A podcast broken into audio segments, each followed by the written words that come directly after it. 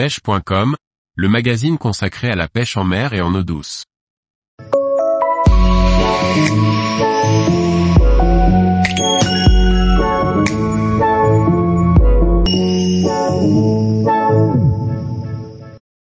Trois techniques pour pratiquer la pêche aux Canaries depuis un bateau.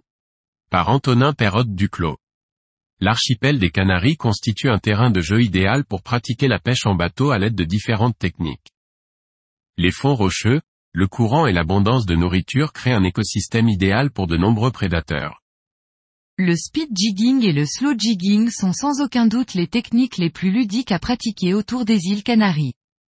La grande quantité de poissons prédateurs nous permet de prendre beaucoup de touches et de ne pas s'ennuyer. Une multitude d'espèces présentes permet de varier les plaisirs en changeant de type d'animation, de type de fond ou de profondeur de pêche.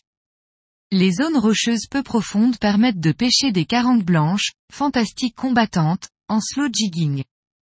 Le speed jigging se démarque plutôt lorsque l'on cherche les dentilles ou les poissons pélagiques comme la pélamide. Lorsque la marée est descendante ou montante, il est très important de trouver les zones où le courant est puissant, car c'est dans ces endroits que les prédateurs se trouvent. Il n'est pas rare de tomber sur des tassergales, des barracudas ou des cérioles qui se déplacent en pleine eau et n'hésitent pas à mordre un jig. Les îles Canaries sont particulièrement réputées pour la quantité de très gros poissons pélagiques. On y retrouve notamment de très gros thons rouges, différentes espèces de poissons à rostre, ainsi que des dorades coryphènes et des waous. Ces poissons sont généralement ciblés à la traîne, à l'aide de leurres que l'on appelle les siffleurs ou les paetas. C'est une pêche très particulière qui nécessite une bonne connaissance du déplacement des poissons en fonction du courant et de la période de l'année. La vitesse moyenne de traîne excède parfois les 8 nœuds et les attaques sont spectaculaires. Toutefois, comme son nom l'indique, cette pêche peut rapporter gros. Les fonds autour des îles Canaries regorgent d'espèces difficiles à capturer au leurre. L'utilisation des leurres appâts nous permet de les capturer plus facilement.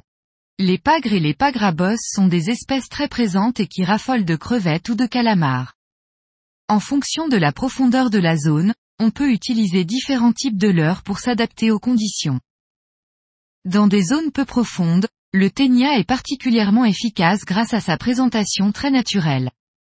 Toutefois, sa faible vitesse de descente et sa susceptibilité à se faire emporter par le courant nous empêchent de l'utiliser dans plus de 80 mètres sans avoir à le surplomber. Il est donc intéressant d'utiliser des madaïs ou des kaburas pour présenter un appât sans être trop gêné par la dérive du bateau. Tous les jours, retrouvez l'actualité sur le site pêche.com.